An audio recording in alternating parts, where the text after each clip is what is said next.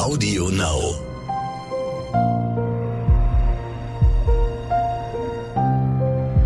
Verbrechen von nebenan. True Crime aus der Nachbarschaft.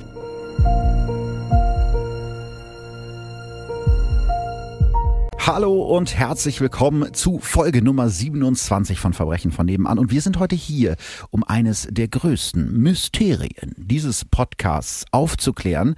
Eine Frage, die ihr mir so oft gestellt habt. Dazu habe ich so viele Nachrichten bekommen und heute klären wir sie auf. Die Frage ist nämlich, wo ist eigentlich Ralf? Was ist mit ihm passiert? Und das können wir ihn heute selber fragen. Ralf, was ist mit dir passiert? Ich war wegen meinem schlimmen Husten bei Oma an der See.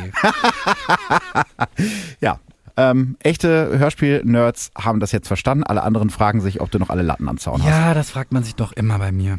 Auch wieder wahr. Ich freue mich auf jeden Fall sehr, dass du wieder da bist, äh, dass wir es zeitlich mal geschafft haben, ähm, endlich mal wieder zusammen eine Folge aufzuzeichnen. Ja, ich freue mich auch. Ich habe jetzt direkt für dich eine Neuerung vorbereitet, also zumindest für dich ist es eine Neuerung, für die Hörer nicht, denn wir lesen immer wieder am Anfang der Folgen Hörerpost vor. Nicht bei jeder Folge, aber bei dieser zumindest. Und falls euch das jetzt arg nervt und ihr es gar nicht abwarten könnt, zum Fall zu springen, dann dürft ihr jetzt natürlich kurz vorspulen, so fünf Minuten. Ansonsten, Ralf, dass du jetzt äh, die erste Nachricht vorlesen. Ich fange jetzt einfach an zu lesen. Es ist verrückt, ja. Ich fange einfach an zu lesen. Okay, also, Daniela schreibt bei Facebook zur Entführung von Richard Oetker. Ich habe den Herrn Oetker kennengelernt und hätte nie gedacht, dass er so etwas Schlimmes erlebt hat. Mir fiel auf, dass er schlecht geht und fragte andere, was er hat. Daraufhin habe ich mir die Doku angesehen. Er wirkt so positiv und ist ein echter Hero. Ja, zu der Folge haben wir ganz viel Feedback bekommen zu der äh, Entführung von Richard Oetker. Und das ist auch so das, was die meisten von euch geschrieben haben. Und ich kann das einfach nur nochmal unterschreiben. Ich habe ihn ja auch einmal äh, erleben dürfen bei einer Veranstaltung. Dafür, was mit dem Furchtbares passiert ist, ist er wirklich ein sehr, sehr positiver Mensch geblieben. Und äh, ja, hat sogar geschafft, aus diesem Schrecklichen noch was Gutes zu machen, indem er halt Spenden für Opferschutzverbände sammelt. Lioba hat uns auch geschrieben dazu bei Instagram. Gerade ganz entspannt spazieren gegangen und deinen neuen Podcast gehört. Dann plötzlich der Satz zu seinem Auto, das auf dem Parkplatz der Uni Weinstefan in Freising steht. Auf deren Campus man gerade spazieren geht. Ah, verrückt. Ich liebe euren Podcast. Schöne Grüße aus dem wunderschönen Freising. Das ist natürlich ein schöner Zufall, ne? Lieb. Mhm. Friederike schreibt bei Facebook zur Entführung von Richard Oetker. Auch die Familie musste die Konsequenzen dieser grauenvollen Tat tragen. Bin mit einem seiner Söhne in dieselbe Grundschulklasse gegangen. Der musste immer mit der Polizei gebracht und abgeholt werden. Das habe ich jetzt auch schon häufiger gehört, nicht nur bei den Oetkers. Hier gibt es ja auch einige reiche Unternehmerfamilien. Da müssen wir jetzt ja keine Namen nennen hier äh, im, im Kreis. Also zumindest die Kinder dieser Familien, von denen man hin und wieder was hört, die gehen hier auch auf ganz normale öffentliche Schulen. Allerdings halt immer so ein bisschen unter Beobachtung. Ja, muss ja wahrscheinlich auch sein. Ja, das haben wir in der letzten Folge auf jeden Fall gelernt. Maria hat uns geschrieben bei Facebook. Hallo ihr. Ralf, jetzt äh, musst du ein bisschen leiden. Jetzt muss ich stark sein, ne? Mhm. Zuerst mal, Alex und du habt die angenehmsten Stimmen, die ich je in meinem ganzen Leben gehört habe. Manchmal hoffe ich, ihr werdet hauptberufliche Podcast-Lehr, Podcast, Pod, Podcaster, Podcastler. Pod, Podcaster. Und dank euch konnte ich mich in meinem Studium endlich spezialisieren. Davor war ich ziemlich in der Schwebe. Ihr habt mein Interesse an der Forensik geweckt. Vielen lieben Dank für die Stunden heller Begeisterung, wenn ich sehe, dass eine neue Folge raus ist. Freue mich schon den ganzen Tag auf heute Abend. Das ist aber großartig, oder? Das ist doch sehr lieb. Also ich warte ehrlich gesagt noch auf das erste Verbrechen von nebenan, Baby. Also das muss dann auch Verbrechen von nebenan getauft werden. Und dann, Also erwartest du, dass. Aha. nein, dann kann ich mich zur Ruhe setzen.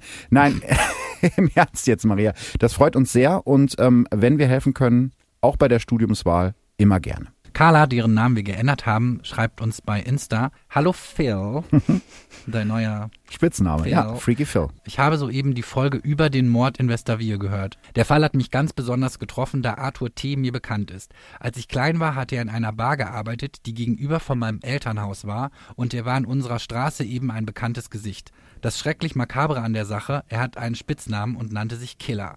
Das war so etabliert, dass ich als Kind auch gar nicht wusste, wie er wirklich heißt. Du hattest auch gesagt, dass er nun in Haft ist. Ich habe ihn für etwa zwei Monaten noch in unserer Gegend gesehen, Und damals lief meiner Mama und mir auch der Schauer über den Rücken.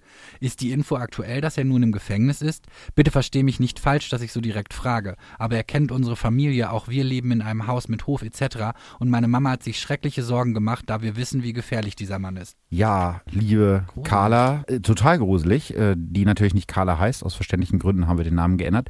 Das war tatsächlich jetzt schwierig rauszufinden. Eigentlich hat Arthur T. noch eine Reststrafe zu verbüßen, aber ich habe keine Informationen darüber bekommen, ob er die jetzt schon angetreten hat oder nicht. Wenn er noch in Freiheit ist, dann wahrscheinlich nicht. Andererseits wird er, ja, wenn er noch in Freiheit ist, gewisse Auflagen haben und ich glaube, ihr braucht euch da jetzt keine größeren Sorgen machen, dass da irgendwie was passiert. Aber man weiß es natürlich nie. Kommen wir mal zum Fall, würde ich sagen. Los geht's. Ja, ich weiß nicht, wie es euch geht, aber ich persönlich brauche manchmal so eine kleine Pause von Mord und Totschlag, also nicht von True Crime allgemein, aber vielleicht mal von diesen ganz schlimmen Fällen. Deshalb habe ich euch heute mal einen Fall rausgesucht, in dem kein Tropfen Blut fließt, Achtung Spoiler, und der trotzdem eines der spektakulärsten Verbrechen der deutschen Nachkriegsgeschichte ist. Der Madonnenraub von Volkach war damals monatelang auf allen Titelseiten und er hat vielleicht eine völlig neue Art von Verbrechen geschaffen, aber dazu kommen wir später. Erstmal reisen wir ein bisschen zurück und zwar ziemlich weit. Es ist der 7. August 1962 im unterfränkischen Volkach, morgens um kurz nach vier.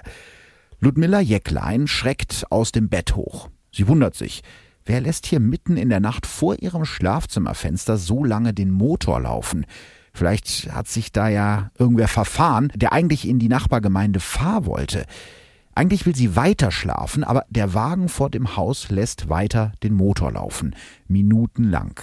Was will jemand mitten in der Nacht hier draußen? Außer dem Küsterhaus, in dem Ludmilla mit ihrem Vater, dem 71-jährigen Küster Philipp Jäcklein, lebt und der direkt nebenan liegenden Kirche ist hier doch nichts. Die kleine Wallfahrtskirche liegt einsam auf einem Hügel, umgeben von Weinreben, an denen sich die Trauben langsam färben. Es ist nicht mehr lang bis zur Weinlese. Rechts der Kirche fließt ein kleiner Bach. Etwa einen Kilometer entfernt liegt der kleine Weinort Volkach mit seinen knapp 3500 Einwohnern. Noch im Halbschlaf tappt sie ans Fenster und sieht gerade noch die roten Rücklichter eines Pritschenwagens, der in die Nacht verschwindet. War da jemand so spät noch an der Kirche? Aber die ist doch abgeschlossen. Sie hat ein ungutes Gefühl, deshalb rüttelt sie ihren Vater wach, der sich seit seiner Rente hauptamtlich als Küster um die Wallfahrtskirche Maria im Weinberg kümmert. Beide ziehen sich an und laufen die paar Meter aus dem Haus den Kopfsteinpflasterweg zur Kirche. Als Ludmilla sieht, dass das Westportal der Kirche offen steht, weiß sie, dass etwas passiert sein muss. In der Kirche selbst erwartet sie das Chaos. Eines der sechs Meter hohen Kirchenfenster ist aufgeklappt. Aus dem Fenster hängt ein Seil die Kirchenwand herunter. Auf dem grauen Steinfußboden liegen Stücke aus hellem, fast orangenen Lindenholz, ein einzelner Engelsflügel und Teile eines Rosenkranzes. Sie ahnt, was das bedeutet. Die Stelle über dem Seitenaltar ist leer. Die Madonna im Rosenkranz ist verschwunden, verschwunden in die Nacht auf einem Pritschenwagen. Vielleicht sollten wir erstmal erklären, was an der Madonna so besonders ist. Ja, das ist so ein bisschen äh, hier so wie bei äh, Bares für Rares.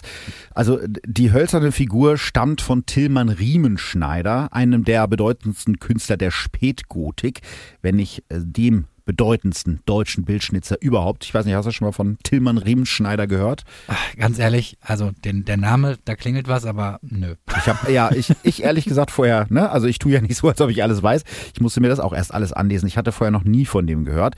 Aber äh, wenn es euch genauso geht, hier ein paar Infos zu ihm. Tillmann Riemenschneider wird so um 1460 in Thüringen geboren, lebt und arbeitet aber die meiste Zeit seines Lebens in Würzburg.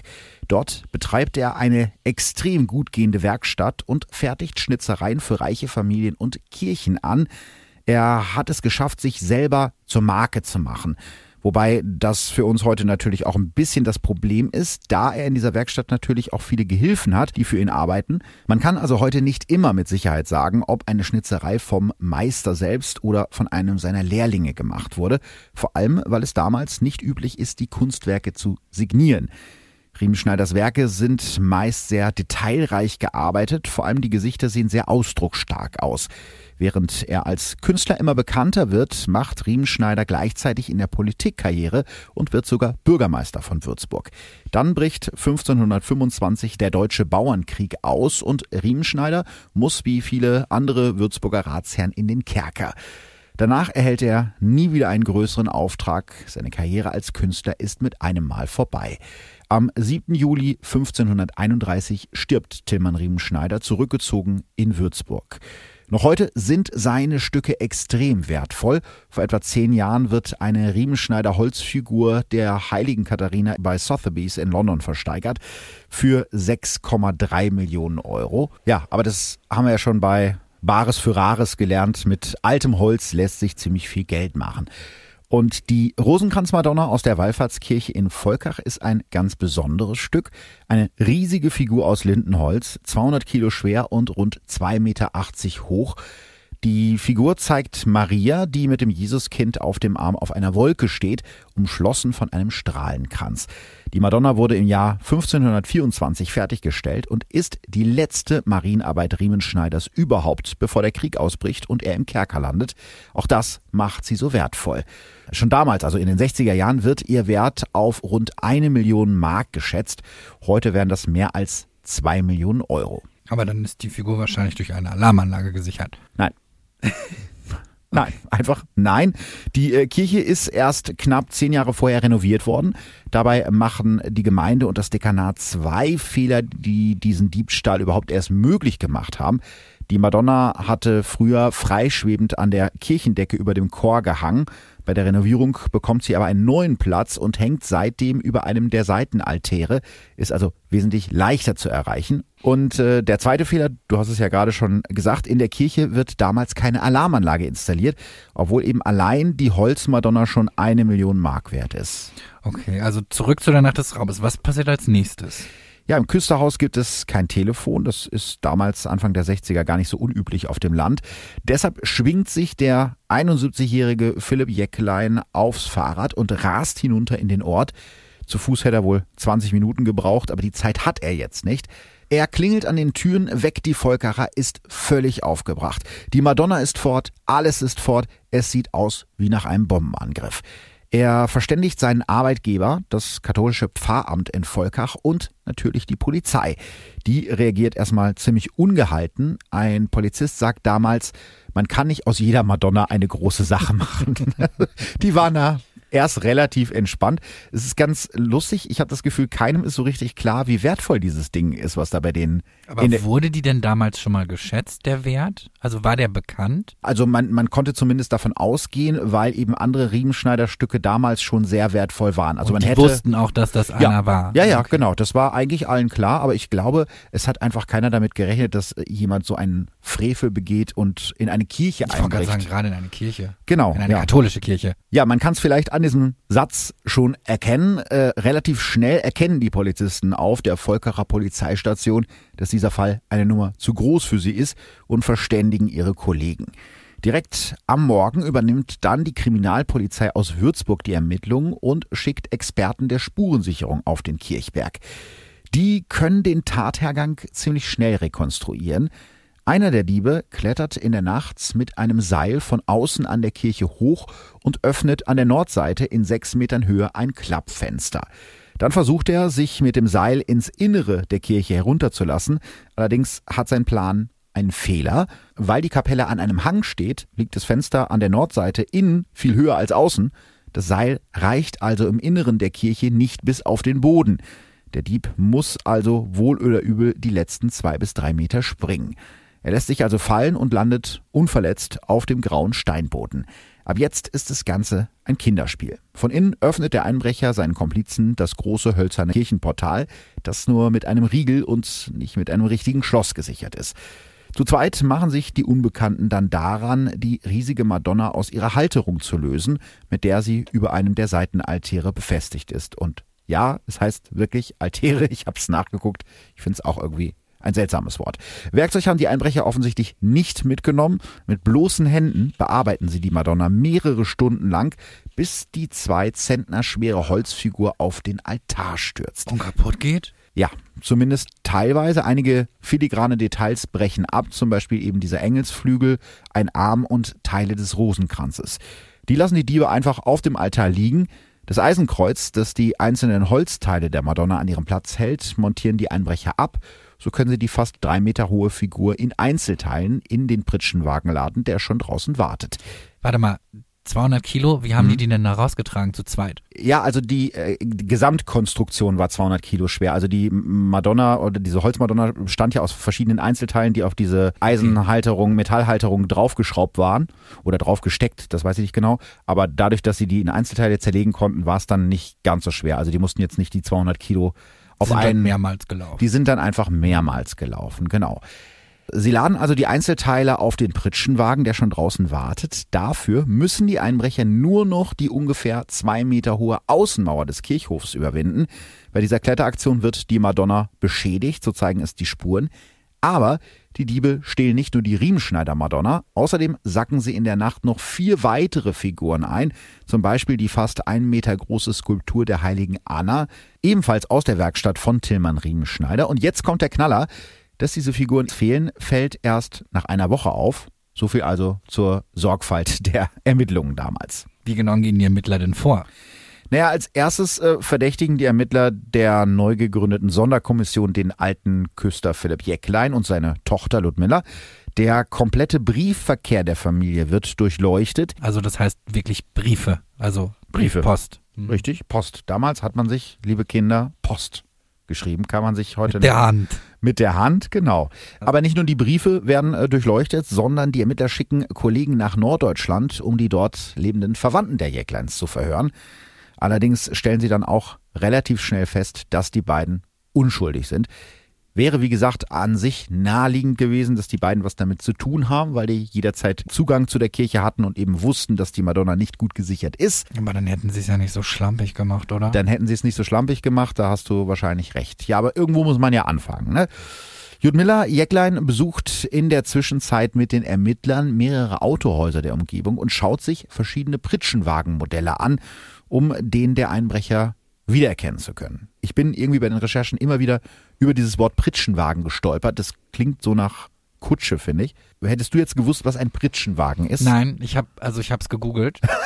ähm, ich auch. Und natürlich weiß ich, was das ist, ähm, aber ich dachte tatsächlich, das wäre mehr so eine Schubkarre, also so sowas, was man zieht, weißt du? Ach so, so diese hätte mit einer 200 Kilo Madonna bestimmt super funktioniert. Aber, aber ich weiß, was du meinst. Diese, was so manche Leute sich an Roller dranhängen, so einen kleinen Anhänger meinst ja, du? Ja, ja, also die so ein Handkarren, ne? Ja. Also im Prinzip ist es so ein Transporter, der vorne eine Fahrerkabine und hinten eine Ladefläche hat. Diese Ladefläche ist dann häufig offen, so wie bei einem Pickup kann aber auch mit einem Rahmen und einer Plane bedeckt sein. Das ist nicht hinten so ein fester Kasten aus Metall, sondern das ist im Prinzip nur ein Rahmen, wo eine Plane drauf kommt, die man auf- oder abmachen kann. Ach so. Also man kann hinten die Ladefläche entweder offen haben, so wie bei einem Pickup. Aber das heißt, dann ist da, dann ist da, dann eventuell ist da auch gar keine Begrenzung. Ja, genau. Ah, ja. Da hat mir Google aber was anderes erzählt. Okay, also nach Bares für Rares jetzt ein bisschen die Autohändler. Ja, zurück zum Fall. Die Sonderkommission hat einige Spuren gesammelt, kommt jetzt aber irgendwie nicht mehr weiter. Die Madonnenräuber sind in die Nacht verschwunden und bleiben unauffindbar. Währenddessen wird der Druck von außen immer größer. Die Zeitungen und Wochenzeitschriften in ganz Deutschland stürzen sich auf den Fall und spätestens als Reporter der renommierten Times aus London in Volkach anrufen, wissen die Ermittler, dass der Madonnenraub mittlerweile auf der ganzen Welt bekannt ist. Allerdings äh, führt der Mediendruck und die Bekanntheit des Falles noch zu einem weiteren Problem. Äh, kannst du dir vorstellen, welches Problem das sein könnte? Ja, die kriegen es nicht verkauft, oder? Also wo sollen es denn hinbringen? Kennt das Ding ja jetzt jeder. Richtig, genau das ist das Ding. Je bekannter die Riemenschneider Madonna wird, desto unverkäuflicher wird sie. Ein Sammler, der so ein Kunstwerk kauft, der will ja damit angeben und das kann er natürlich nicht, wenn die ganze Welt weiß, dass die Madonna in Volkach geklaut wurde. Eine zweite Möglichkeit, geklaute Kunst zu Geld zu machen, ist Erpressung. Man meldet sich bei der Versicherung, die das Kunstwerk versichert hat und verspricht, das Bild oder die Skulptur gegen Lösegeld zurückzugeben. Da Kunstgegenstände meistens sehr hoch versichert sind, ist es für die Versicherung meistens ein gutes Geschäft. Also was sind schon so ein paar hunderttausend Mark, damals noch Lösegeld, wenn der Versicherungsgesellschaft im Fall eines Verlustes gleich mehrere Millionen fehlen würden. Aber auch hier haben äh, die Gangster ein Problem, denn die Riemenschneider Madonna ist nicht versichert. What? Ja, das äh, habe ich mir auch gedacht. Also offensichtlich ist dem Dekanat und der Gemeinde damals nicht im geringsten bewusst, welchen Schatz sie da in ihrer Wallfahrtskirche hängen haben. Naja, oder die waren einfach zu naiv zu denken, dass dann bei denen ja nichts passiert. Ja, vielleicht haben sie wirklich gedacht, das ist doch hier so schön im Weinanbaugebiet und ist so ein postkarten Ja, Ding. und man traut doch den eigenen Anwohnern nichts Böses zu, oder? Ja gut, aber Der eigenen Gemeinde. in der eigenen Gemeinde. Ja, ja, aber es, die, manchmal kommen die Täter ja auch nicht aus der eigenen Gemeinde. Ja, wie gesagt, schon damals wird die Madonna im Rosenkranz von Experten auf eine bis zwei Millionen Mark geschätzt. Das wären zum heutigen Kurs zwei bis vier Millionen Euro. Und die hängen da einfach so rum, ohne Alarmanlage und Versicherung in einer einsamen Kirche, die nachts nicht mehr abgeschlossen wird. Die Kunstdiebe können ihre Beute jetzt also nicht zu Geld machen, haben wir gerade schon erklärt. Und das ist ihnen spätestens jetzt auch klar, seit der Madonnenraub von Volkach auf jeder deutschen Titelseite steht. Und das könnte jetzt eben zum größten Problem in diesem Fall werden. Die Ermittler befürchten, dass die Diebe in ihrer Panik die unschätzbar wertvolle Madonna verbrennen könnten. Sie müssen sich also beeilen, sonst könnte dieser Schatz tatsächlich für immer verloren sein. Und was machen Ermittler, wenn sie so stark unter Druck stehen? Sie nehmen irgendwen fest. Der Verdacht fällt auf zwei junge Engländer, den 23-jährigen Kunstgeschichtsstudenten Alexander Donald Stewart und seinen Freund, ein 30-jähriger Geologielehrer aus London namens Maurice Joseph Apperton. Die beiden werden vorläufig festgenommen. Ihr Verbrechen, sie sind am Wochenende nach dem Raub auf dem Winzerfest in Volkach sehr verdächtig. Sie interessieren sich für Kunst von Tilman Riemenschneider und haben seine Schnitzereien schon in anderen Kirchen bewundert. Und sie fahren einen Pritschenwagen. Für diese relativ dünnen Verdachtsmomente werden die beiden dann im Städtchen Donauwörth, etwa 200 Kilometer südlich von Volkach, festgenommen. Schon einen Tag später muss die Polizei die beiden Briten zähneknirschend wieder laufen lassen. Im Pritschenwagen der beiden Jungs findet sich kein Einbruchswerkzeug, sondern nur Reisegepäck und Gesteinsproben. Die beiden sind völlig unschuldig. Währenddessen wird der Wirbel um die geklaute Madonna immer abstruser. Sogar ein Hamburger Hellseher namens Milo Renelt schaltet sich ein. Er bezeichnet sich selbst als erfolgreichsten Mann mit dem zweiten Gesicht und ist damals in Deutschland ja sowas wie eine kleine Berühmtheit. Heute würde man wahrscheinlich sagen, ein Trash-Promi. Er behauptet, dass die Madonna noch in diesem Monat, also im August, wieder auftauchen wird. Das tut sie nicht. Und dann kommt der Retter aus Hamburg. Und das wäre? Henry Nann, einer der wohl bekanntesten Journalisten Deutschlands. Henry Nann wird 1913 als Sohn eines Polizisten in Emden in Ostfriesland geboren. Er macht eine Lehre als Buchhändler und studiert dann Kunstgeschichte in München. Während des Studiums beginnt er als freier Mitarbeiter für verschiedene Zeitschriften zu arbeiten und wird Stadionsprecher bei den Olympischen Spielen in Berlin. Nach dem Zweiten Weltkrieg gründet er in Hannover eine Tageszeitung. Kurze Zeit später, im Jahr 1948, ruft er in Hamburg die Wochenzeitschrift Stern ins Leben. Die kennt man wahrscheinlich heute noch. Nannen bleibt mehr als 30 Jahre lang Chefredakteur des Stern und schafft es in dieser Zeit, die Zeitschrift zum auflagenstärksten Magazin Europas aufzubauen. Als die Madonna von Volkach verschwindet, liegt die Auflage des Sterns bereits bei mehr als einer Million verkaufter Exemplare. Und Nann weiß, wie er die Auflage mit Aktionen in die Höhe treibt, über die ganz Deutschland spricht. Anfang der 80er Jahre fällt der Stern auf die gefälschten Hitler-Tagebücher des Fälschers Konrad Kujau herein und löst damit einen der größten Medienskandale der Bundesrepublik aus. Dazu gibt es übrigens den großartigen Podcast Faking Hitler. Also falls ihr euch für das Thema interessiert, absolute Hörempfehlung von mir. Jedenfalls äh, spricht auch 1962, genau zwei Wochen nach dem Madonnenraub von Volkach, ganz Deutschland über Henry Nann und sein Magazin. In der Ausgabe vom 21. August 1962 erscheint im Stern der erste Aufruf. Gebt die Madonna den Volkachern zurück. In dem Artikel dazu setzt der Stern für die Rückgabe der Riemenschneider Madonna eine Belohnung von 100.000 Mark aus und schreibt dazu, der Stern wird diese 100.000 Mark ohne Ansehen der Person demjenigen aushändigen, der uns in die Lage versetzt, die Madonna im Rosenkranz der Gemeinde Volkach zurückzugeben. Wir sichern den Tätern oder ihren Mittelsleuten absolute Verschwiegenheit zu. Okay, aber warum macht ein Journalist sowas? Ja, ich glaube, da gibt's mehrere Gründe für. Zum einen ist Nann, wie gesagt, studierter Kunsthistoriker und schon seit seiner Studienzeit in München ist er ein großer Fan der Arbeit Tilman Riemenschneiders. Er hat sogar Hausarbeiten über Riemenschneider geschrieben. Einer seiner Studienkollegen aus der Zeit ist Max Hermann von Freden, der damals Leiter des Mainfränkischen Museums in Würzburg ist. Die beiden befürchten, ähnlich wie auch die Ermittler, dass die Diebe die Madonna aus Angst vor Entdeckung und weil sie sie nicht zu Geld machen können, zerstören könnten. Damit wäre ein weiteres Werk von Tilman Riemenschneider unwiederbringlich verloren, nachdem viele seiner Schnitzereien gerade erst im Zweiten Weltkrieg zerstört wurden. Aber Henry Nann ist natürlich auch Medienprofi und Geschäftsmann. Kurz nach dem Diebstahl nimmt er Kontakt zur Besitzerin der Madonna, der katholischen Kirche in Volkach auf und bietet seine Hilfe an. Die Kirche ist sofort einverstanden, auch wenn im Stern erst kurz zuvor ein sehr kontrovers diskutierter kirchenkritischer Artikel erschienen war. Noch am selben Abend fliegt der Volkacher Stadtkaplan Adalbert Dolata nach Hamburg, um sich in der Sternredaktion mit Henry Nann zu treffen. Als er ihn fragt, warum er als Chefredakteur seiner Kirche dieses großzügige Angebot macht, antwortet der Journalist, in Volkach soll keiner deswegen Dankeschön sagen. Neben ideellen Gründen ist das eine reine Public Relations Sache für mich, steuerlich absetzbar. Ja, da kommt wieder der Geschäftsmann raus. Das heißt, er hofft also mit der Aktion nicht nur die unschätzbar wertvolle Madonna wiederzubekommen, sondern er will natürlich auch die Auflage des Sterns weiter steigern. Und Henry Nann kleckert nicht, er klotzt. Sein Angebot erscheint nicht nur im Stern, sondern er lässt es auch als Anzeige in 100 Tageszeitungen im Rhein-Main-Gebiet abdrucken. Damals gab es noch 100 Tageszeitungen im Rhein-Main-Gebiet. Das ist, glaube ich, heute nicht mehr so. Jedenfalls ähm, hofft er von diesen Zeitungen, dass die Kunstdiebe sie vielleicht lesen, weil er denkt, dass sie irgendwie aus dieser Gegend kommen. Henry Nann wendet sich direkt in dieser Anzeige an die Diebe. Die Kirchenräuber von Volkach haben mein Wort, dass ich sie bei der Polizei nicht verraten werde.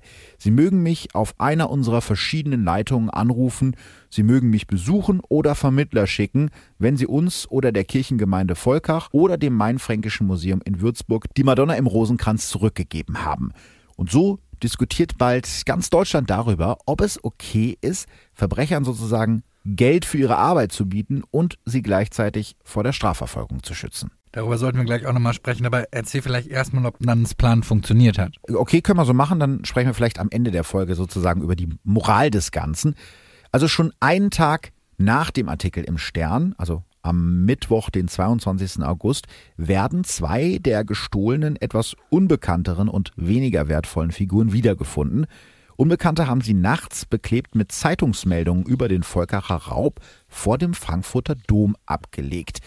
Die Ware war den Gangstern also tatsächlich zu heiß geworden, wenn es denn die Diebe selber waren, die die beiden Figuren am Dom abgelegt haben. Ich könnte mir durchaus auch vorstellen, dass es ein Kunsthändler war, der die eher unbekannten Figuren bereits gekauft hatte und jetzt schnell wieder loswerden wollte.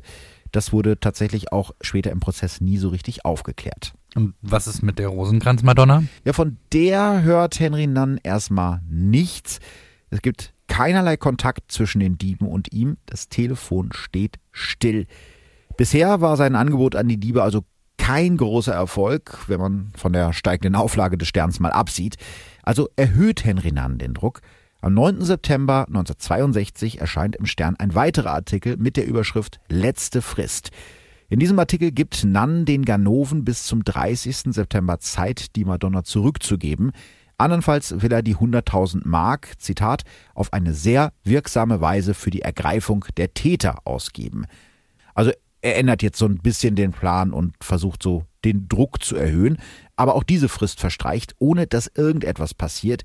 Erst knapp einen Monat später, am 25. Oktober 1962, klingelt abends um 22.30 Uhr in der Hamburger Sternredaktion das Telefon. Ein Mann namens Leininger meldet sich und behauptet, dass er die Madonna habe. Solche Anrufe hat es beim Stern in den letzten Wochen dauernd gegeben. Bisher hatten sich aber alle als Trittbrettfahrer herausgestellt, die einfach nur schnell abkassieren wollten. Also stellt der Sternreporter dem Mann namens Leininger einige Fragen über die Rückseite der Madonnenfigur, die nur jemand beantworten kann, der die Figur wirklich in seinem Besitz hat. Und Leininger kann alle Fragen beantworten. Ab diesem Moment ist klar, er muss einer der echten Diebe sein. Noch in derselben Nacht soll eine erste Übergabe stattfinden. Henry Nanns Stellvertreter Reinhard Hoffmeister fährt gegen halb drei nachts gemeinsam mit seiner Ehefrau in die Eifler Straße im Hamburger Stadtteil Altona. Dort finden die beiden in einer Nebenstraße tatsächlich zwei Stücke, die aus dem Madonnenraub von Volkach stammen. Zum Beispiel ein Medaillon aus dem Rosenkranz der Riemenschneider Madonna. Die beiden Stücke werden von Henry Nann Studienfreund Max Hermann von Freden, dem Direktor des Mainfränkischen Museums, als echt identifiziert. Am 27. Oktober übergibt Hoffmeister also die erste Hälfte der Belohnung an die Diebe. Er deponiert 50.000 Mark unterhalb einer Dampfwalze. Dann wird es aber stressig. Die Bande fängt an, ständig in der Sternredaktion anzurufen und droht damit, die Familien von Nann und seinem Stellvertreter Hoffmeister zu entführen, wahrscheinlich um die beiden einzuschüchtern. Knapp eine Woche später steht dann endlich der Termin für die Übergabe. Nannen, Hoffmeister und ein Fahrer sollen am 3. November nachts zu einem Feld am Ortsausgang des Nürnberger Ortsteils Großgründlach rausfahren. Hinter einem Erdhügel findet Nann die Figur auf einem weißen Leinentuch liegen. Er und Hoffmeister packen die Figur ein und holen die vorbereiteten beiden Geldpakete mit je 25.000 Mark aus ihrem Wagen. Sie legen das Geld auf dem weißen Tuch ab und fahren zusammen nach Nürnberg, um die Madonna in Sicherheit zu bringen. Aber haben Nann und Hoffmeister denn gar keine Angst mitten in der Nacht auf so einem Feld? Also ich hätte Angst gehabt wahrscheinlich. Die beiden sind ja ganz alleine auf diesem einsamen Feld. Die Polizei haben sie mhm. nämlich wie vereinbart nicht verständigt. Und die Diebe hatten ja vorher schon damit gedroht, Hoffmann Nannen oder ihren Familien irgendwas anzutun, falls irgendwas schief geht. Ich habe ein altes Interview mit Henry Nann im Bundesarchiv gefunden, das ich euch in den Shownotes verlinke. Da wird Nann von einem Reporter gefragt, ob er denn gar keine Angst vor den Gangstern hatte. Und ich finde seine Antwort so cool. Er spricht auch mit so einem leichten Hamburger Einschlag äh, und sagt, Nein, Angst hatte ich nicht gehabt und zwar aus einer einfachen logischen Überlegung heraus. Ich habe mir gesagt, das habe ich auch zu den Gangstern gesagt, ein toter Nann zahlt nichts. Aber er hat das Geld doch schon dahin gelegt. Ja, da hast du natürlich recht. Da hat es hat ja auch funktioniert. Andererseits, warum hätten sie ihn jetzt abknallen können? Sie hatten ja das, was sie wollten. Ja, aber aus Angst, dass, dass es Zeug, also ich meine, die müssen ja trotzdem da irgendwo in der Nähe gewesen sein und die beobachtet haben oder so. War vielleicht ein bisschen naiv, aber wenn er jetzt nicht so naiv gewesen wäre, dann äh, hätten wir die Madonna wahrscheinlich nie wiederbekommen. So. Die haben sie jetzt also wieder. Richtig, ja, genau. Sie haben sie wieder. Die Madonna landet äh, erstmal im Hamburger Polizeipräsidium, wo sie auf Spuren untersucht wird. Am 11. November reisen die Kunstwerke dann zurück nach Würzburg ins Mainfränkische Museum und von dort aus am nächsten Tag weiter nach Volkach. Viele Schaulustige und Reporter sind gekommen, um zu sehen, wie die Madonna von mehreren Männern durch die Hecktür aus einem kleinen VW-Bus gehoben wird. Einer der Männer ist der Hamburger Sternchef Henry Nann, der später sagt, dieser Montag ist der Tag, den ich zu den glücklichsten meines Lebens zählen darf. Allerdings ist die Figur in keinem guten Zustand. Die ehemals helle Madonna trägt plötzlich verschmiertes Schwarz. Schon bei dem Einbruch sind mehrere Teile herausgebrochen. Für den Transport wurde die Madonna in Einzelteile zerlegt. Später haben die Diebe sie in der Erde vergraben und dort bis zur Lösegeldübergabe zwischengelagert. Zum Glück hatte aber zumindest einer der Diebe so viel Sachverstand, das empfindliche, jahrhundertealte Lindenholz zu schützen. Deshalb hat er die Figur komplett mit Bonawachs und schwarzer Schuhcreme eingerieben und damit tatsächlich, so blöd das klingt, größere Schäden verhindert. Alle Holzfiguren werden für fast 37.000 Mark in München restauriert. Und am 6. August 1963, also fast auf den Tag genau ein Jahr nach dem Diebstahl, läuten um 17.20 Uhr die Glocken der Wallfahrtskirche Maria im Weinbach bei Volkach. Alle Volkacher sollen wissen, die Madonna ist zurück an ihrem Platz. Eine Augenzeugin erzählt später, es hat einen so ergriffen, dass die Mutter Gottes wieder da ist. Auch der sonst eher kühle norddeutsche Henry Nann ist ergriffen. Noch am selben Tag wird er vom Volkacher Bürgermeister zum Ehrenbürger der Stadt Volkach ernannt. Außerdem wird die Madonna im Rosenkranz ab sofort von einer Alarmanlage gesichert, die so scharf ist, dass sie direkt am Anfang zweimal von Kirchenmitarbeitern versehentlich ausgelöst wird. Der Madonnenraub von Volkach endet also zumindest für die Volkacher mit einem Happy End. Naja, nicht ganz. Was ist denn mit den Dieben? Ja, die sind noch auf freiem Fuß. Äh, wie gesagt, noch. Nachdem die Gangster die 100.000 Mark für die Madonna kassiert haben, ändert die Bande ihre Arbeitsweise. Früher waren sie auf Kunstdiebstähle spezialisiert, aber das ist ihnen jetzt zu heiß geworden, aus verständlichen Gründen.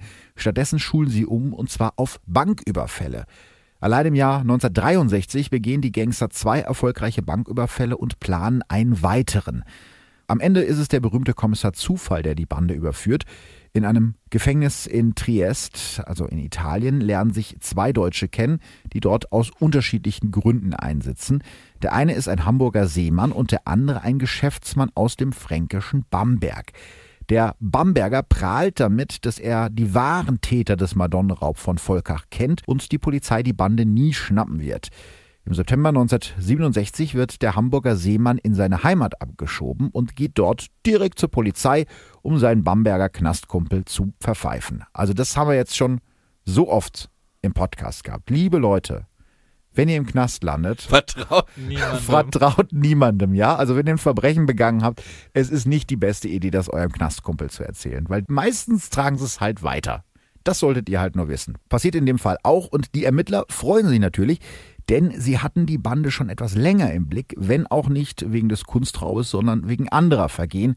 Drei der Männer sind beispielsweise im Herbst 1965 von einer 17-Jährigen angezeigt worden, weil sie Nacktfotos von ihr verbreitet hatten. Was wissen wir denn über die Täter? Nett scheinen sie ja schon mal nicht zu sein. Nee, das äh, hast du relativ gut zusammengefasst. Also es sind äh, mehrere. Fangen wir mal an mit Franz Xaver B., das ist der Kunstkenner der Bande, denn er hat in seiner Heimatstadt Bamberg als Bildhauer gearbeitet. Er ist äh, ein hagerer Mann mit abstehenden Ohren, der sich sein lichtes Haar nach vorne kämmt. Manfred R., das ist der Fahrer der Bande. Er hat seine dunklen Haare zu einer Elvis-Tolle gekämmt und trägt vor Gericht eine Sonnenbrille. Und dann ist da noch Lothar G., das ist der einzige des Trios, der Hochdeutsch spricht.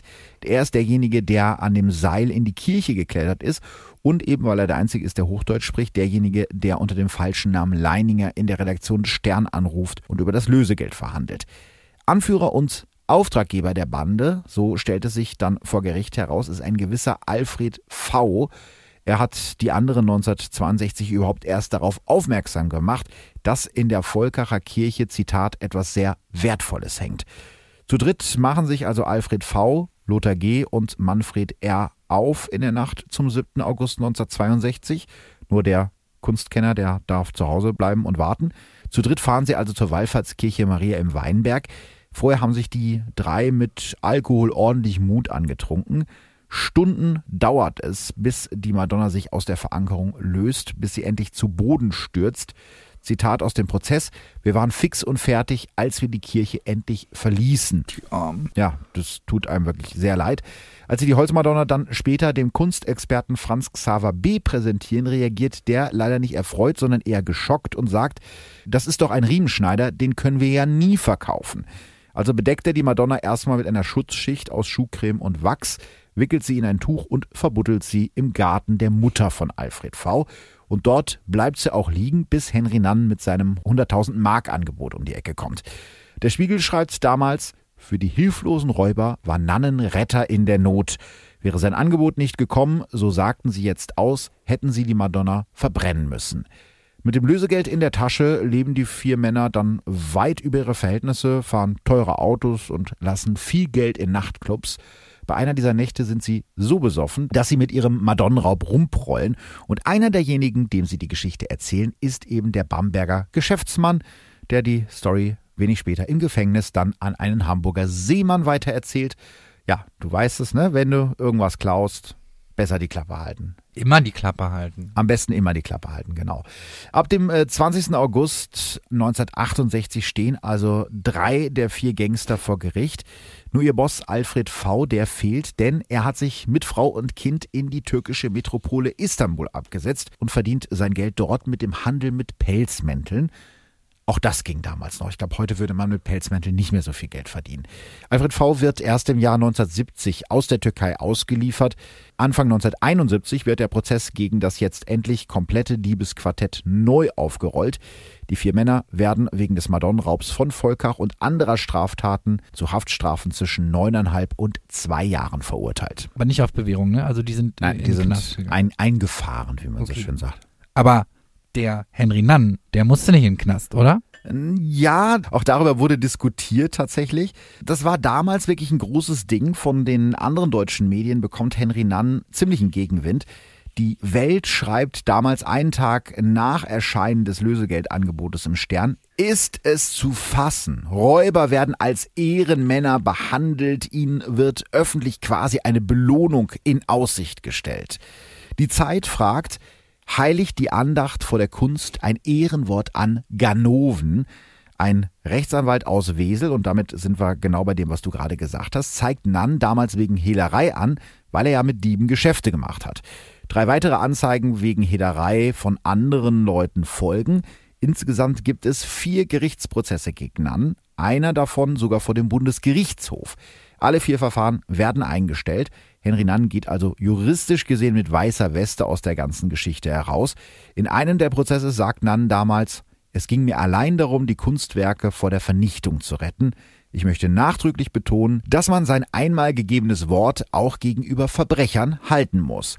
Das haben sogar Moraltheologen festgestellt. Also jetzt vielleicht mal direkt mit der Frage an dich. Wird man selber zum Verbrecher, wenn man mit Verbrechern Geschäfte macht? Weil das hat er ja ganz eindeutig gemacht. Er hat ja mit denen Geschäft gemacht. Grundsätzlich muss ich ganz ehrlich sagen, ich finde, dass er das Richtige getan hat. Mhm. Fakt ist, das haben die ja in dem Prozess gesagt, die hätten die Madonna vernichtet, wäre mhm. dieser Aufruf nicht gekommen. Mhm. Das heißt, die wäre verbrannt worden, ja. sie wäre jetzt also weg. Das kommt jetzt ja auf den Fall an, also auf die Tat wenn jetzt jemand meinen Hund entführt, dann würde ich doch nicht sagen, nee, sorry, mit Verbrechern mache ich keine Geschäfte. Dann würde ich sagen, schön, hier ist das dass Geld. Du, dass du deinen Hund angeführt hast und nicht irgendwen aus deiner Familie. Das ist ja auch meine Familie. Aber, so. aber also das würde ja. jetzt für jeden anderen ja auch genauso gelten. Aber für mich ist das tatsächlich kein Geschäfte machen. Mhm. Also ich muss ganz ehrlich sagen, ich bin mir halt unsicher, ob ich die Intention korrekt finde, weil es ja schon wahrscheinlich erstmal darum ging, dass er das halt auch als, als Medienkuh gesehen hat. Ja. Da mache ich Auflage mit. Darüber kann man sich wahrscheinlich streiten. Man muss das halt immer fallweise betrachten. Aber in dem Fall war es, also wie würdest du es jetzt in dem Fall sehen? Da, da war es aus deiner Sicht da berechtigt, da mit den Verbrechern Geschäfte zu machen? Das finde ich wirklich eine schwierige Frage, mhm. weil eigentlich würde ich sagen, nein, weil er selbst war davon nicht betroffen. Ja. Ich kann nicht einschätzen, ob das seine eigene Meinung war, ob er wirklich das Gefühl hat, ich möchte denen helfen und ich ja. habe die Möglichkeiten dazu. Also das er hat ja durch diese Reichweite natürlich auch eine Chance. Es ist also die Frage, ob das seine Intention war. Ich unterstelle ihm jetzt, dass es das nicht war, sondern ich unterstelle, dass es ihm um die Auflage ging mhm. und dass es natürlich jetzt ein toller Nebeneffekt war und dass er natürlich jetzt noch den Bonus drauf hatte, dass es tatsächlich so gewesen wäre, das Ding wäre weg gewesen, hätte er es nicht gemacht. Ja, das stimmt. Also ich finde, Entführung ist ein relativ gutes Beispiel. Also wenn jetzt jemand entführt wird, da hat man ja gar keine andere Möglichkeit, als mit den Verbrechern Geschäfte zu genau. machen oder mit denen zusammenzuarbeiten. Aber dazu kommt ja noch eine weitere Ebene. Ist es denn in Ordnung, sozusagen Verbrechern zuzusagen, okay, ich verrate euch nicht an die Behörden und ich unterstütze die Behörden auch nicht auf der Suche nach euch? Das ist ja nochmal was anderes. Also er hat es denen ja im Vorhinein zugesichert, er hat gesagt. Gut, zusichern würde ich Verbrechern jetzt auch erstmal sehr viel. Ja. Jetzt hoffe ich, dass keiner mich, der mich irgendwann mal verbrechen möchte, mir zuhört, aber also ich finde, denen das zuzusichern, ist das eine, ist dann tatsächlich zu tun, ist das, das andere. Gerade die Medien haben ja wahrscheinlich weitaus andere Kontakte zur Polizei oder zu den Behörden, als es jetzt ein Normalsterblicher wie ich hat. Ähm, natürlich hätte er da irgendwie Kontakt aufnehmen können und wenn die da auf irgendein verlassenes Feld waren, wieso hat dann nicht die Polizei im Kofferraum gesessen? Das sind dann schon Dinge, wo ich sage, wenn er da über seinen Schatten gesprungen wäre. Also ich weiß nicht, ob das nicht falsche Moralvorstellungen sind. Äh, da kann irgendein Moraltheologe sagen, was er will. Ich bin halt der Meinung, man sollte Verbrecher halt nicht schützen. Mhm. Weil ich gebe zu, dass wenn es tatsächlich um ein, ein Leben geht, dass ich wahrscheinlich, oder zumindest wenn es mich dann persönlich auch betrifft, dass ich dann wahrscheinlich auch sagen würde, nein, ich lasse die Polizei raus. Mhm. Alles, was tatsächlich das Leben äh, des Menschen oder des Tieres oder whatever gefährden könnte, das möchte ich überhaupt nicht aufs Spiel setzen. Mhm. Bei einem Gegenstand, der möglicherweise natürlich auch einen gewissen Wert hat, vielleicht auch einen emotionalen Wert, was weiß ich, sehe ich das halt nicht so. Er hat der Polizei in die Arbeit gefuscht, mhm. hat praktisch den, den Verbrechern das Geschäft ja dann auch wieder erst ermöglicht. Mhm. Weiß man, ob die Polizei auf ihn zugegangen ist? Dass sie sich sozusagen einschalten genau. und dass sie sagen, äh, wir wollen uns im Kofferraum verstecken, wenn du Ja, oder halt gesagt haben, hier, du hast ja das gemacht, aber das meinst du doch nicht ernst, dass du den Straffreiheit zusicherst oder sowas? Also er hat sich da immer auf sein Ehrenwort berufen. Er hat gesagt, nee, ich werde das ohne euch machen, weil ich habe denen ja mein Ehrenwort gegeben und sonst geht das nachher alles schief. Das, das ist tatsächlich so. Und das ist rechtlich auch eine ziemlich heikle Kiste, denn äh, hätte Nann damals zum Beispiel in einer richterlichen Vernehmung die Diebe gedeckt, dann hätte man ihn durchaus wegen Begünstigung oder Beihilfe anklagen Gut, können. jetzt muss man natürlich dazu sagen, dass das voraussetzt, dass er die Täter gesehen hätte, dass er mit Ja. denen tatsächlich face-to-face Kontakt, also Ja. dass er die hätte decken können. Das Ja. konnte er nicht, er hat sie ja praktisch nie gesehen oder getroffen. Aber er hat sich jetzt auch nicht dafür entschieden, denen eine Falle zu stellen. Nein, so, also das, das ist halt Mhm. auch das, wo ich sage, wie gesagt, vorwerfen ist jetzt auch ein schwieriger Ausdruck. Mhm. Er hat ja so gesehen erstmal keinen Schaden verursacht. Das muss man ja auch betrachten. Sondern eher was Gutes. Nein, eben drum. Also ich finde, das ist tatsächlich moralisch sehr schwer zu bewerten, weil zum einen verurteile ich das schon, weil ich halt immer noch sage, habe ich jetzt glaube ich zum achten Mal gesagt, Mhm. dass ich die Intention anzweifle, mit der er das getan Ja. hat. Wie gesagt, ich kenne ihn nicht, aber dass er ja tatsächlich etwas sehr Gutes gemacht hat, weil ansonsten wäre das Ding jetzt wahrscheinlich kaputt. Es ist so, wie du gerade gesagt hast, sogar der damalige Staatsanwalt äh, damals sagt, ohne die Auslobung der 100.000 Mark wäre die Madonna verloren gewesen. Ja, und ich glaube eben, weil das Ganze am Ende gut ausgegangen ist, Madonna wieder da, äh, Täter dann doch in Haft, hat dann auch keiner mehr so richtig kritische Fragen gestellt. Ja, aber das ist halt, also es ist jetzt alles gut ausgegangen und deswegen fragt keiner nach und das kann ich nachvollziehen und dennoch ist, das ist ja wie mit Selbstjustiz. Ja, und das, äh, was noch dazu kommt, dieser Madonnenraub von Volkach ist eine Art Trendsetter für eine völlig neue Art von Verbrechen geworden. Das sogenannte Artnapping. Also Diebe entführen unverkäufliche Kunstwerke, um sie gegen ein Lösegeld wieder zurückzugeben. Artnapping macht mittlerweile zwischen 60 und 70 Prozent aller Kunstdiebstähle aus. Das hat mich bei der Recherche auch überrascht. Ich dachte wirklich, es gibt viele von diesen verrückten Sammlern, die halt gerne einen echten Da Vinci oder einen echten Picasso zu Hause rumhängen haben wollen. Da wollte ich dir tatsächlich eben auch nicht ins Wort fallen, weil ich habe nämlich tatsächlich gedacht, als du gesagt hast, ja Mensch, die, die wollen ja damit angeben und ich hätte jetzt nämlich gedacht, nee, die, die genau wissen, was sie dann da hängen haben, denen ist das egal. Sie wissen einfach, dass sie das Ding da haben. Ja, das stimmt. Aber wie gesagt, 60 bis 70 Prozent aller Kunstdiebstähle sind mittlerweile Artnapping. Was schätzt du, wie viele Kunstwerke weltweit vermisst werden, gerade jetzt in diesem Moment? Auch aktuelle Kunst, Alles, ja. ich sage 250.000. Es sind ein paar weniger. 180.000 Kunstwerke werden aktuell vermisst gemeldet. Das ist äh, teilweise ein bisschen schwierig, an diese Zahlen zu kommen, denn oft ist es eben so, dass die Museen das nicht unbedingt oder die Privatsammler diese Kunstwerke, wenn es äh, sich um eine Erpressung handelt, dann kommt ja nie an die Öffentlichkeit. Also dementsprechend wird dieses Kunstwerk äh, nie als vermisst gemeldet. Allein in Deutschland, Österreich und der Schweiz werden jedes Jahr 2500 Kunstwerke gestohlen, schätzungsweise.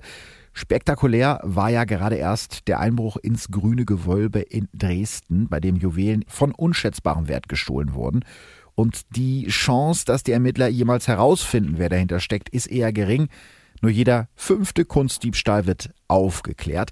Teilweise tauchen die Kunstwerke dann ganz zufällig irgendwo in einem Bahnhofsschließfach wieder auf und die Museen und Behörden behaupten dann immer ganz schnell, es wurde kein Lösegeld bezahlt. Also das ist ja genau das, was du gerade angesprochen hast. Wenn Artnapping stattfindet, kriegt man öffentlich relativ wenig davon mit. Wie verbuchen die das denn dann? Also das Geld kommt ja irgendwo her, das muss ja irgendwo fehlen. Das Geld kommt von irgendeiner Versicherung und so. wie die das genau machen, weiß ich nicht. Kaffeekasse. Aber es kommt aus der Kaffeekasse der Versicherung. Das stimmt, das ist eine interessante Frage. Aber es ist natürlich ganz klar, die werden dann nicht sagen, ja, also uns wurde der Picasso geklaut und dann haben wir eine Million Lösegeld bezahlt und haben wir den wiedergekriegt. Und in der Zwischenzeit habe ich äh, ein, ein Bild von meiner Tochter hier in der Hand. Uns ist gar keinem aufgefallen. Ja, ich glaube, wir können uns darauf einigen, dass man das oft gar nicht mitbekommt, äh, wenn es Artnapping ist. Klauen die denn Kunst, die tatsächlich in einer Ausstellung hängt oder klauen die Kunst, die gerade gelagert wird? Also, bei Kunst aus einer Ausstellung ist natürlich ganz klar, dann kriegt man es mit. Dann lässt sich ja auch nicht vermeiden, dass irgendwie. Wobei ich jetzt sagen würde, das kommt ja darauf an. Klar, wenn jetzt einer die Mona Lisa klaut, natürlich fällt das auf, dass ist die ja schon plötzlich nicht mehr dort hängt. Ist schon mal vorgekommen, ja. Ist es? Ja, zweimal.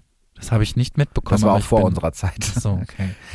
Da gab es wahrscheinlich noch keine Alarmanlage. Da gab es doch keine Alarmanlagen. Ähm, also, aber ich würde jetzt mal behaupten, wenn man jetzt in einer, ich sage jetzt mal in Anführungszeichen, semi-bekannten Ausstellung eines semi-bekannten Museums, also jetzt vielleicht nicht irgendwie in New York das Mhm. Metropolitan oder sowas, ja, dann hängen die da halt in der Zwischenzeit was anderes hin. Außer natürlich ist es jetzt ein Einbruch, der Ja. festgestellt wird. Also das ist natürlich klar. Ja, ich glaube, das kommt dann tatsächlich drauf an. Aber es gibt ja zum Beispiel auch Privatsammlungen, wo das nicht unbedingt an die Öffentlichkeit kommt. Oder eben Bilder werden eingelagert, wie du gerade schon gesagt hast.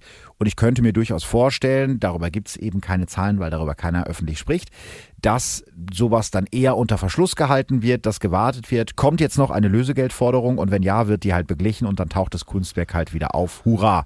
Dann sind ja auch am Ende des Tages alle happy. Die Kunstwerke sind meistens sowieso versichert. Das heißt also, ne, es ist eine in Anführungsstrichen Win-Win-Situation. Kann ich die Madonna jetzt eigentlich noch besuchen? Ja, kannst du. Die hängt immer noch. Also wenn du heute die Wallfahrtskirche in Volkach besuchst, dann hängt die Madonna wieder hoch und unerreichbar über dem Altar. Und unten ist sie natürlich noch über eine Absperrung sozusagen gesichert. Und an dieser kleinen Absperrung, das ist so ein kleines Seil, was da über den Boden gespannt ist, über das man nicht drüber gehen Und kann. das ist so mega sensibel, dass praktisch, wenn ich da plötzlich drankomme, Ja. dann geht das Ding los. richtig. Verstanden. Deswegen okay. hängt da auch ein Schild dran, Vorsicht, hochempfindliche Alarmanlage. Das Okay. heißt, jetzt, wo sie eine Alarmanlage haben, soll es auch bitteschön jeder wissen. Und was ich noch ganz interessant fand, 2004 sollte im Würzburger Museum für Franken eine große Riemenschneiderausstellung gezeigt werden, in der auch die Volkerer Madonna ausgestellt werden sollte. Aber die Volkerer haben abgelehnt, die Madonna im Rosenkranz wollen sie nie wieder aus der Hand geben. Das kann ich verstehen. Aber die sieht jetzt wieder so aus wie vorher. Die sieht wieder so aus wie vorher, ja. Kann man sich angucken. Also falls einer von euch irgendwie gerade da in der Nähe ist, äh, gerne mal ein Foto machen, was ich posten darf, weil ich will jetzt nicht irgendwelche Fotos von Touristen klauen und auf die Instagram-Seite von Verbrechen von Weil wir nebenan sind nämlich stellen. keine Verbrecher.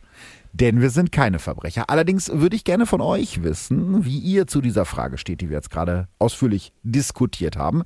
Wird man zum Verbrecher, wenn man mit Verbrechern verhandelt? Also wie findet ihr das Verhalten von Henry Nann in dem Fall, dass er den Gangstern zugesichert hat, ich verpetze euch nicht und zahle euch Geld für eure Arbeit? Is that a crime or not? Also schreibt uns gerne bei Facebook oder bei Instagram. Ich würde es wirklich interessieren, wie ihr dazu steht. Oder Oder? oder schreibt uns auf die neue Verbrechen von nebenan E-Mail-Adresse. Oh mein Gott! Verbrechen von nebenan at audionow.de. Auch dahin dürft ihr jetzt alle Fragen, äh, Kooperationen mit Fitnessdrinks, Möbelhäusern, äh, Reisen, Reisen. Reisen, ja, ja. Reise, Nach Reisen. Volkach. Volkach, schöne Reise nach, ja, schöne Reise nach Volkach würden wir auch nehmen. Also ähm, immer her damit.